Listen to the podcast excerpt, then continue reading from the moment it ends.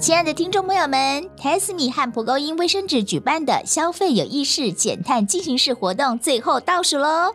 大家只要到 tesmi 和蒲公英卫生纸的平台上消费，减碳又省钱。有兴趣的朋友们可以到 tesmi 和蒲公英的粉砖上查看活动详情，一起消费有意识，减碳进行式。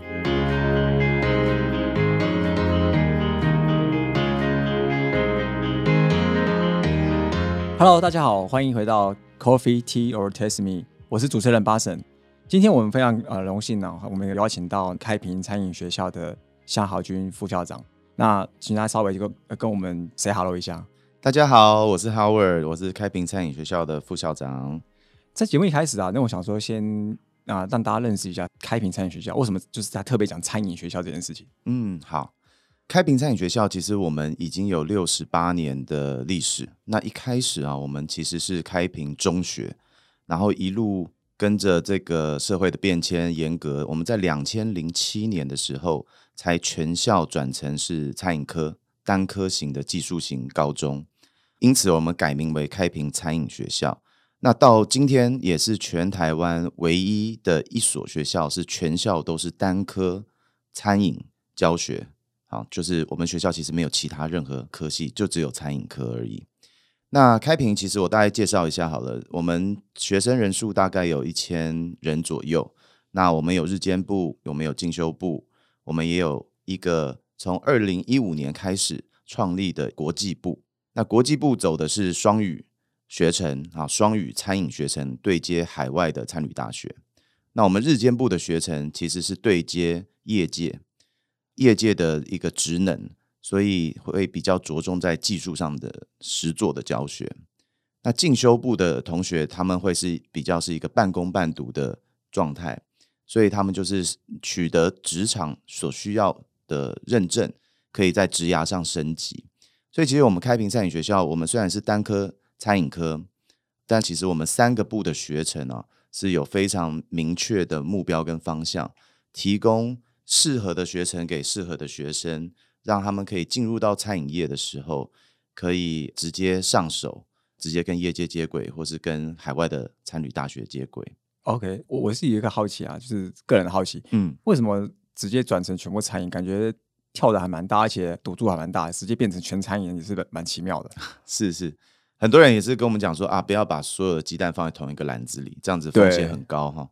但是我们相信的是，呃。如果有很多其他的科系，我们的资源要怎么去做调配？所以我们希望说，我们专精一个科系，把这个科系做到最极致，做到最好，最可以对接餐饮业的目标。那过去哈有一段时间，其实很多学校升格成为技术学院，升格成为科技大学。那开平一直没有做这件事情，是因为我们认为，其实要进入餐饮业最适合的年纪，其实是在十八岁的时候。因为餐饮业是一个很特别的行业，你的学历再高，你还是从服务生开始做起；你的学历再高，你还是从三厨开始做起，不会因为你的学历，你就从副主厨、从主厨，好，不会因为你上学技术很好，都是从经验的累积。所以十八岁进入职场，累积经验，再到大学去呃修一些管理知识，那这有助于他在餐饮业的这个职涯发展上面呢。更恰当、更合适，而且更完整，对，更顺遂，是对对，因为他是要靠经验，不是靠你学历。说你今天学历好，考试过人就变主厨，也不太可能是这样弄的。是是是，哦，也真的是蛮奇妙的。但这样有点像德国教育，对不对？就是纯粹专自于专业技能，然后培养那个专业技能人才而已。是，其实我我们有一个教育的理念啊，我们希望学生是顺性发展，他对于餐饮非常有兴趣，他只要把一件事情做好，做到极致。其实这就是他一个很重要的梦想或目标的达成，所以就像我们现在讲米其林厨师，其实他们就是追求美味、追求用餐享受的经验。他们把这一件事情做好，其实也是可以有很高的荣誉、很大的成就感，然后也是可以展现出他们的想法的。对，那这样看起来，就我看起来你直接用餐饮，感觉是要把餐饮这一块去做一个。很长期的一个琢磨嘛，嗯，所以等于你在餐饮这块有一个在教育这个层面上有点永续的概念。那你在你在个人啊，就是你个人跟生活，你自己觉得有没有什么概念？其实去了解这个永续发展，哈，我自己的看法是这样，就是说要 sustainable。我们讲 sustainable，就是它可以自己支撑自己的目标。所以，我们讲很多时候做一个公益好了，或是一个善举，它可能是一个一次性的，但是永续是希望我做这件事情，它是可以持续滚动的。那所以我自己个人来看永续这件事情的时候，我发现其实最大的挑战，永往往都是你有这个想法，但你愿不愿意跨出那个第一步？因为跨出第一步，执行力对总是困难的。就我举例来说，其实大家对于永续这 SDG 十七个主题里面，有这么多的议题可以去做探讨，但是大家也都知道环境的要维护，塑胶要减少，但是你有没有办法？勇敢的站出来说：“好，我不用塑胶，我自己带水壶，我自己带便当盒。”其实大家都知道，但是大家做不做得到，那就是看你有没有敢跨出那一步。我觉得这是最大的挑战。对，应该说不仅是不是永续的，好像每一件事情都是这样子。是。那在教育的历程当中，我自己在学校这么多年，虽然我们想做很精致的餐饮、很深入的餐饮技术教学，哈。但是其实你看 SDG 这么多的议题当中，教育它就可以涵跨触碰到很多很多议题，这十七个里面可能都有触碰到。餐饮教育可能针对五个、六个、七个哈议题都会触碰到。但是我的经验当中，我发现了一件事情，就是在开平我们有一个专案叫做分享力量，我们希望在学校的时候，学生他想要贡献于社会当中。不是只有捐钱，不是只有去做志工，他要想怎么用他自身的优点、自身的力量，可以回馈这个社会，或是他的专业。对，就是从他的专业、他的强项开始，去回馈这个社会。所以我在分享力量的专案当中，我们会让学生去气化、去思考。曾经我们就有学生，他们要去台北，因为那边台北。对，台北有一个部落，有一个村，哈，他们其实是没有吃过面包的，他们的生活比较贫穷，好，比较贫穷。那我们学生想要去分享力量，所以他们想说，怎么可以不是只是要捐钱，或是让他们吃吃看面包，因为他们没有吃过嘛，不是只是要做这么一次性的善举，所以他们就飞到台北去教这个部落的人怎么做面包，哦，教他们钓鱼，对，教他们钓鱼，怎么做面包。在未来，他们可以制作这样的产品，他们也可以拿去贩售，他们也可以帮助他们的生活去做一些改善。好，哦，所以呃，这就是我们在提倡分享力量，怎么去让学生注入这样子的观念。我可以用我的专业，我可以用我的强项去做什么样的事情，让受到帮助的人的生活可以持续的被改变，而不是一个一次性的，它是可以持续的被改善。所以。换句话说，有点像是社会企业的成立。对，那我觉得永续这件事情的探讨，在学校端在教育的时候，我们怎么让学生去触碰这些议题，然后在学校的时候，让他可以勇敢的跨出那第一步，而且让他不会觉得很违和，就是跟他的学习可以无缝接轨的感觉。对，那只要有他有跨出第一步的经验。他未来在社会上，或是毕业了进入职场上，他不会为这个第一步而感到畏惧，他会勇敢。第二、第三步就容易了，就容易了。对他不觉得怪怪的。是。那做这件事情，其实我们在课程上做了很多的调整，就希望注入这样的观念。确实有碰到一些挑战了。最大的挑战其实就是，当老师都不敢跨出这一步的时候，学生怎么会敢跨出这一步？当老师都不知道怎么跨出这第一步的时候，学生也会更畏惧嘛，更迷惘啊。所以其实我们常讲，老师是孩子的镜子嘛，哈，或者父母是孩子的镜子，就是我们要怎么从老师开始培训。其实，在我们过去的教育当中，呃，我们这个年纪啊，就可能是四十岁这个年纪，在学校的时候都没有做太多的志工服务啊。都比较在没有被要求了，没有被要求，对，比较是自愿性的啊，比较没有现在讲求的教育要走多远嘛，然后要跟社会有紧密的连接这一块比较少，比较着重在念书这一，没那么全能，是，所以当自己没有做公益，没有分享过力量，没有参与过这些社会活动的时候，那你怎么去教下一代？所以你在这个观察里面你看，你觉得呃学生啊，他们跨出的这一步，你觉得学生的认同感的速度跟老师，因为老师可能年纪也三四十差不多嘛，嗯。他们的这跟认同永续这个速度，你觉得哪一个的速度比较快？然后他们有什么样的落差？因为这看起来是一定是一个认知的落差，早就于执行的落差，一定是因为也有差异嘛。是，呃，我认为是这样，就是说在学校，毕竟学校是一个你会经常接触不同领域、接受新知的地方，所以当你是学生的时候，老师安排什么样的课程给你，其实你都会去尝试看看，试着做看看，反正同学们都在做，你比较不会那么害怕。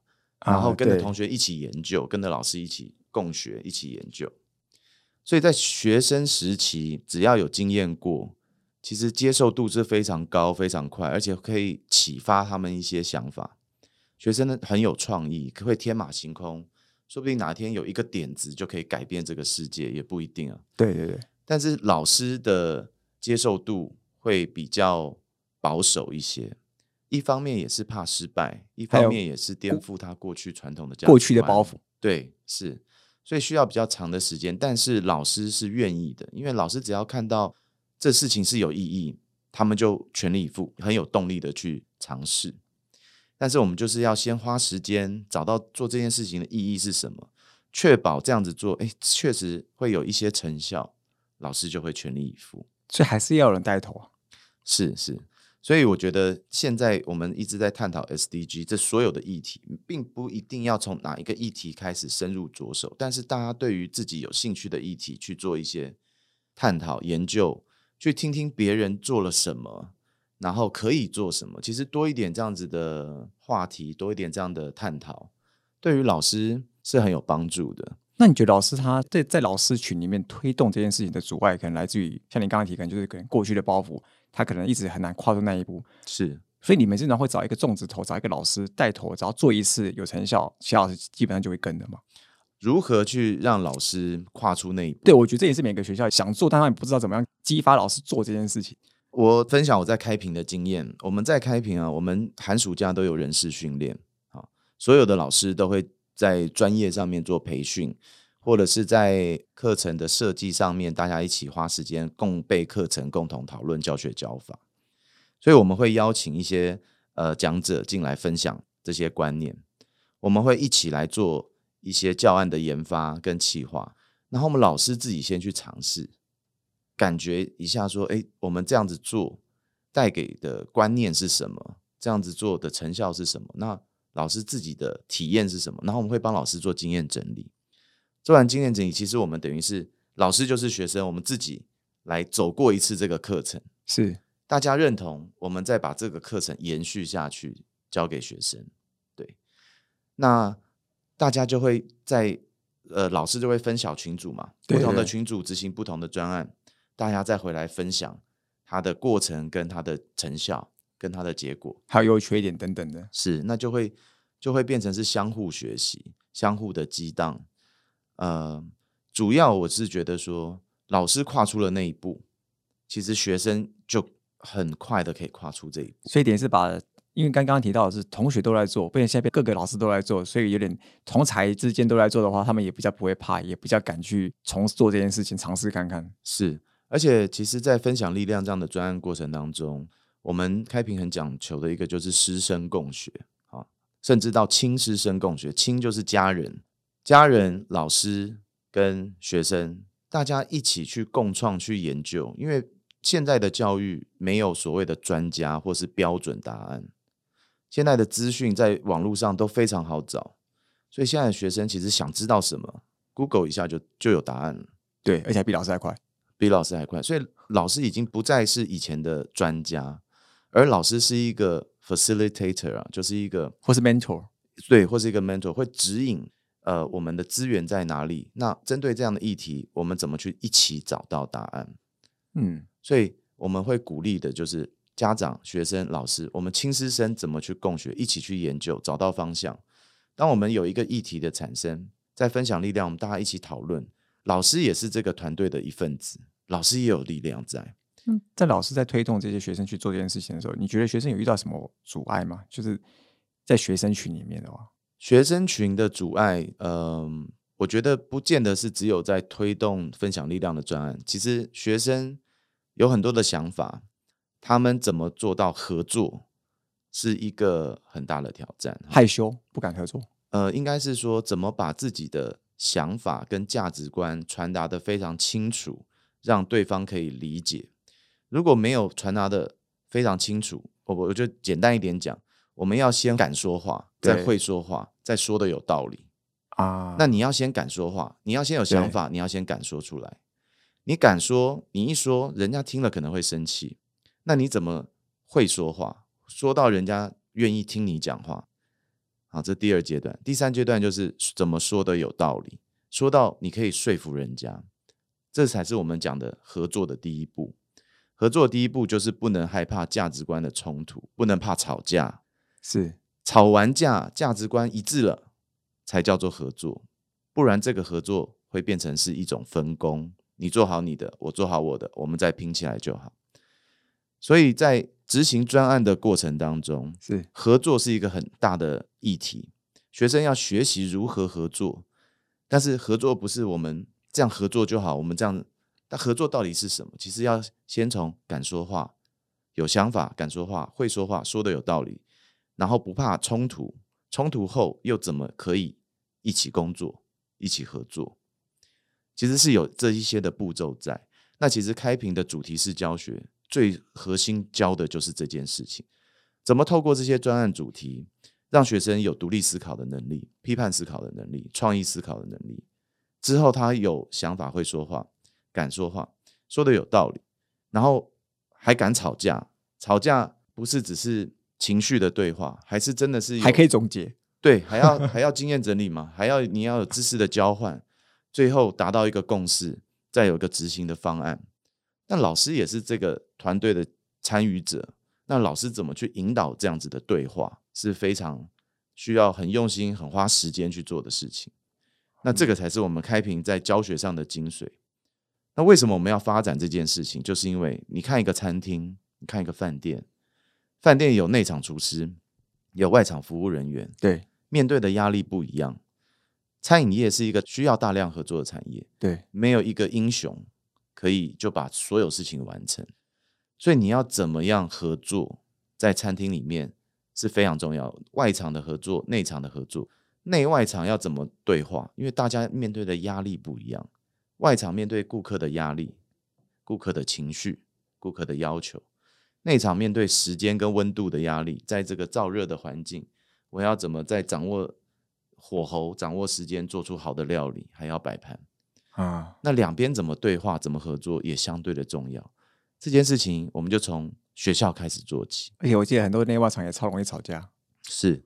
所以我们从学校开始做起，会说话、敢说话、敢表达情绪，也分得出来什么是情绪性的语言，好，什么是我们在讲道理。这件事情，那情绪跟跟理性跟感性是不能完全分开了，但是我们要分得出来什么是情绪性的语言，什么是理性的语言，我们才能够知道怎么去面对冲突这件事情。看起来你们在教育设计上面，这真的是一个蛮特别的一个，也是一个独到之处了。对对，跟其他的这个学校比较像是纯粹教授知识的感觉，你是教他们怎么样去做人跟做事。偏向比较大，是，所以这是我们开平在做餐饮的教育上面最大的不同，是在于除了技术知识的传承，其实我们在教的是关系怎么处理，是合作是一种关系，你跟自己的关系、跟父母关系、跟同才的关系、跟老师的关系，关系怎么处理，就从合作开始。那像这个这么独到的一个教学的一个方式啊，你们觉得现在？以你们想要推展这个，因为其实这也跟永续有关系嘛，是不只是知识传承叫永续，有的时候这种做人或者是教育，你怎么样让他去把永续这个深根蒂固，让他可以平常在学校可以讨论，然后又可以传递到他以后工作的地方。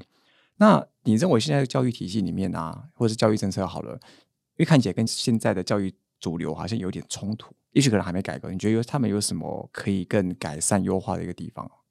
呃，其实现在的教育有所谓的“一零八课纲”，那“一零八课纲”是新修订的哈，一零八年修订的纲要。那纲要其实走向多元，然后走向自主学习、终身学习，其实也符合永续的这个概念。然后我们也有新的政策法令，叫做实验三法。实验三法也开放很多的实验小学、实验学校，是可以去用不同的教育理念去实践他们希望的教学教法。那开平是是用一个叫做 PTS，好，我们这当然有我们的理论基础。但我们透过我们的 PTS 的教学教法，我们希望，因为餐饮业是着重关系，但我们也看到二十一世纪之后的社会，科技时代的蓬勃发展，资讯的流通，其实怎么跟人相处，关系这件事情的学习也是相对会是重要，不仅只是在餐饮业。那这是我们学校着重的方向、理念跟特色。但是现在实验三法其实也有开放很多不同的教育理念跟特色，是可以。去实践，那我相信每一个教学教法其实都有它的受众，呃，没有一个教学教法是绝对最好，所以我觉得现在其实台湾的教育政策已经走向蛮开放的一个模式，可以针对不同的这个学生的族群做不同的教学教法的尝试。那你觉得永续的琢磨深吗？就是因为有些有些感觉比较像是知识传递的永续，因为毕竟面向很多，这个部分你怎么看？我怎么看？我其实就回到老师会不会？因为我觉得大部分我们这个时代的老师们，可能自己的体验没有这么多。我讲一个现实的，就是蛮吃个人特质的啊，就是你自己本身有没有这个兴趣？老师的特质，对老师的这个 personality 的一个特质哈。如果你你有这个这个 passion，你想要尝试，其实你很快的就愿意尝试。有些人就会比较保守，就比较排斥，觉得。对不对？我还是个专家，我总不能让我重新再变成新手上路，再学习一次，对不对？就是就是逼我归零。对，就是愿不愿意？我我觉得大家都知道，永续这么多的议题，可以做这么多的事，都是好的概念，好的主意。对，但你愿不愿意跨出那一步？很吃个人特质之外，也很着重在你过去有没有这样的经验。过去没有这样的经验，你很难跨出那一步。被就要强迫他归零了，对，那怎么强迫他归零就是一个难题嘛，对不对？对啊，那你只能用鼓励的方式，你也不能真的是用 force 的哈，用强迫的方式。所以，我我觉得现在是很注重这些议题了。那很多老师是愿意尝试的，我相信。但是有没有普及到说每一个老师都一定会深入到重视，或者是深入到要执行这个事情？其实我觉得还需要一点时间，但我相信。我们不断的持续的推动，不断的有这么多的成功的案例，会有更多的老师愿意投入。甚至我在新闻上也有看到一个台大的学生，他有一天他就说：“我不再用任何的塑胶用品，我就是我自己带便当盒，我自己带杯子，我去买手摇饮料就请他装到我的杯子里，我买东西吃我就请他装到我的便当盒里。”他就说他要体验看看这样的生活。好像也有说到，在新闻上有说到，的确不是一个简单的事情。但是像这样就很激励人心，哎，有人愿意尝试，有人分享，我们大家要不要来试试看？以前世界展望会，我现在也有了，也有做饥饿三十嘛。啊，对对对，饥饿三十也是一个意识形态，我们去体验什么叫做饥饿感。所以你如果愿意尝试，你三十个小时不要吃东西，你就可以体验到非洲小孩的饥饿感。对。那这个也是就看你自己愿不愿意做，也没有人逼得了你。对，但是在学校，我们大家约定好，我们一起来体验，大家愿不愿意遵守这个约定？好，我们三十个小时之后，我们来分享我们的感受。其实，在学校的时候，学生有这样子的带领之下，是很容易会说：“好，老师，我想试试看。”但是，我们把一样的状况翻出来到我们在公司上班好了。如果主管说来，我们来体验饥饿三十，大家可能会说，呃，我先把我工作做完，我已经够忙了。对对对，而且过去没有这样的经验，更难去踏出那一步。对我觉得，所以在教育上要怎么推动永续，就是要有很多的机会，让学生去体验，学生去分享。学生包袱也没有，学生过去包袱也比较少，然后可能背后的一些个人压力也少，他敢做尝试，也失败了，失去的也不会那么多。是。然后让老师也去体验，让老师也去感受。对，那像其实 Barson 你你们做的这个 Taste Me，它就是一个很很激励人心的一个 concept。大家看到说啊，真的有人在做这件事情，我们怎么推动这个概念，可以减少食材的浪费，而且也还可以服务到这些我们社会上的族群啊，这样的举动就会刺激思考，大家一起来想，那我也可以做什么，在我的产业或者在我的领域当中，我也可以做些什么事情，或者是就算我不能做些什么事情，我怎么帮助这件事情可以更顺利？对。我觉得这就会是会蛮激励人心的一件事情。好，好，今天非常呃感谢开平餐饮学校的副校长呃夏豪军来跟我们分享这么深入和探讨这个永续的这个部分。那我们希望之后我们还有一个机会，就是可以来更深入探讨可能其他相关的一些永续议题。是，今天非常谢谢好我，好谢谢谢谢 Verson，谢谢 Coffee Tea or Taste Me，轻松聊永续，我们下次见，拜拜。